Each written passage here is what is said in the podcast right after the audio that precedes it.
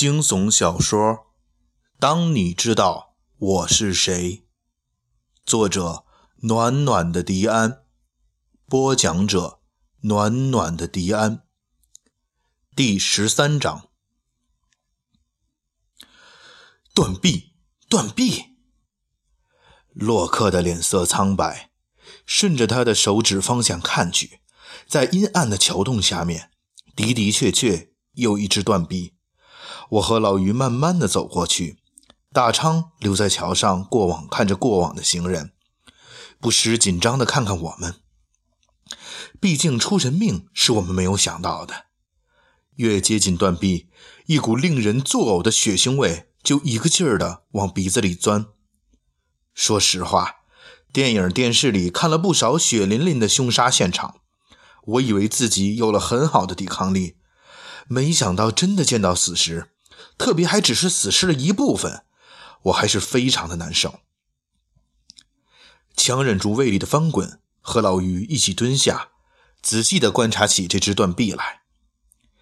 从外形上看，这只断臂显得非常纤细，小臂匀称，手腕的线条感也很突出，再加上指甲的长度与修饰，凭借以往的工作经验，老于很快判断这只断臂应该属于一个女人。而且应该属于一个身材瘦弱的女人，手臂是从人的肩膀处断裂的。老于要来我的手机，打开手电筒功能，照在断臂的截面上。我顺着光线望去，不觉得一阵恶心。整个截面非常的平整，伤口已经开始发紫，并有些轻微的腐烂。几只蚂蚁和一些说不出名字的小虫，密密麻麻的。趴在截面上，似乎在吸食断臂残留下的鲜血。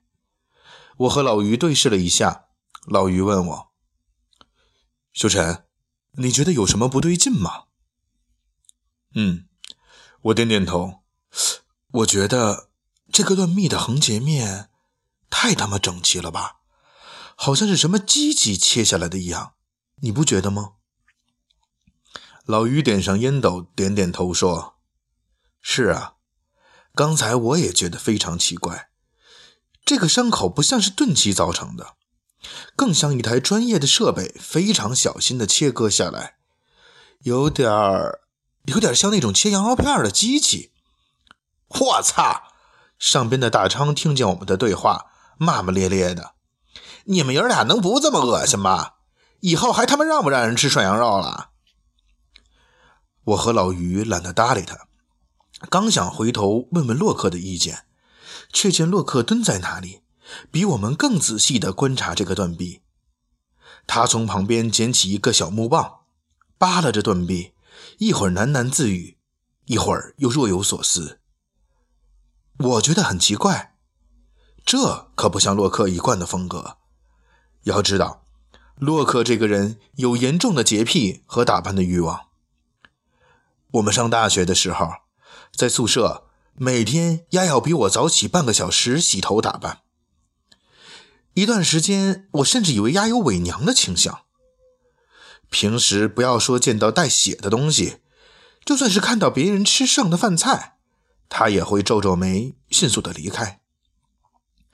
今天这是怎么了？怎么这么近距离的观察这只断臂？洛克的反常被老于发现了，老于看着我。我俩一起走向洛克，我轻轻地拍着他，问道：“你还看什么呢？”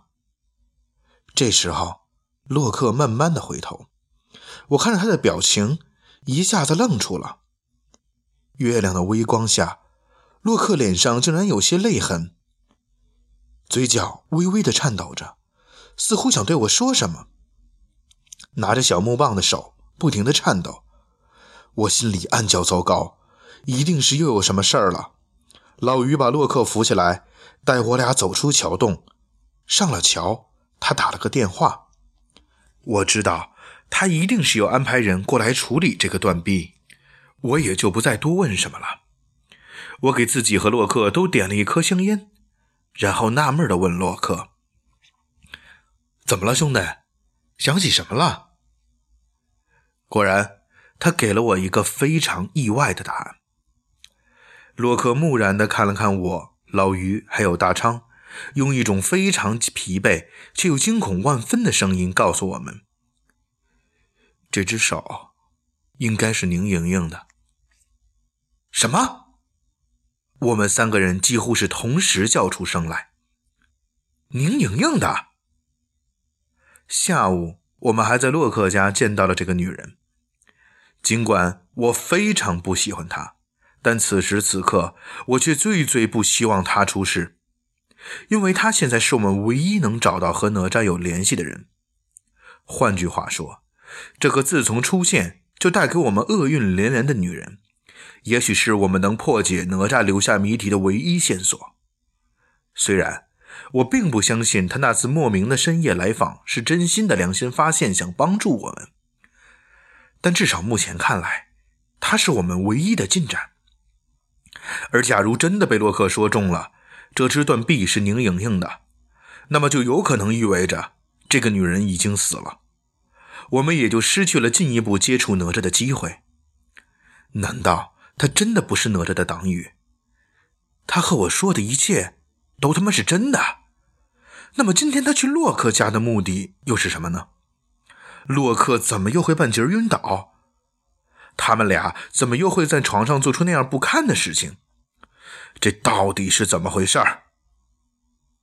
我开始暗暗后悔没尽早仔细的盘问他。他好几次在我面前言犹豫止，我应该问问他的。妈的！我现在唯一的希望就是不要他死。但是回想起那整齐的断臂截面，我想能下得了这样狠手的人，应该不会让宁莹莹太好过吧？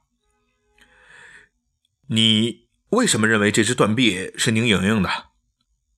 老于的话打断了我的思考。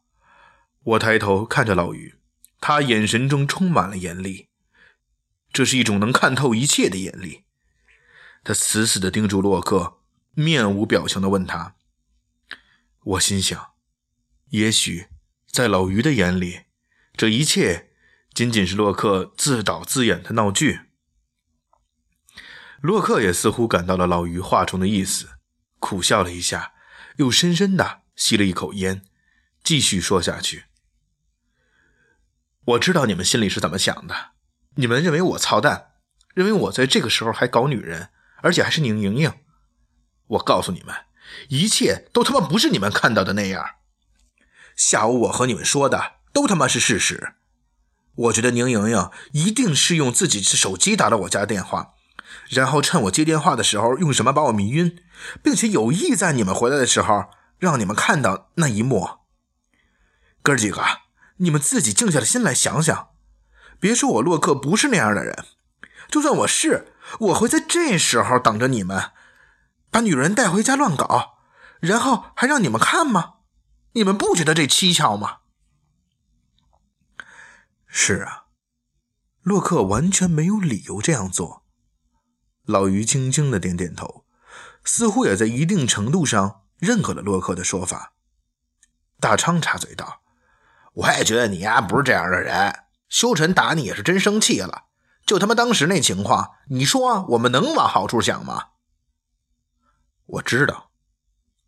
洛克踩灭了自己丢下的烟头，继续说道：“我没有怪你们，我只是希望你们相信我。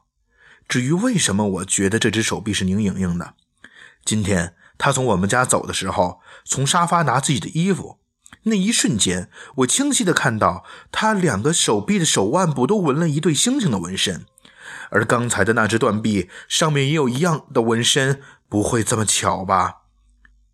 我才想到可能是他。星星，我看看，还问这个呢？宁莹喜欢大猩猩啊！大昌又开始不着调。我和老于也觉得奇怪，刚才只顾得观察纹身，还真没有什么看到有星星的东西，便也一起上前去看。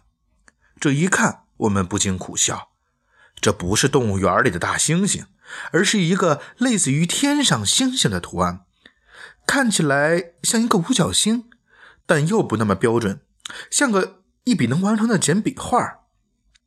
老昌回头骂道：“大昌啊，你是真他妈不靠谱，脑子里就有个大猩猩，你呀，哈！我刚想随声附和，突然一个词从我的脑中闪过，我拍了拍老于的胳膊，指着地上断臂手处、手腕处的纹身，对老于说：“老于，这他妈是不是那个什么五芒星啊？”呃，今天是圣诞节，那其实我也想不到有什么礼物能送给听众们，那我就在这周多更一期，也希望大家能听得痛快。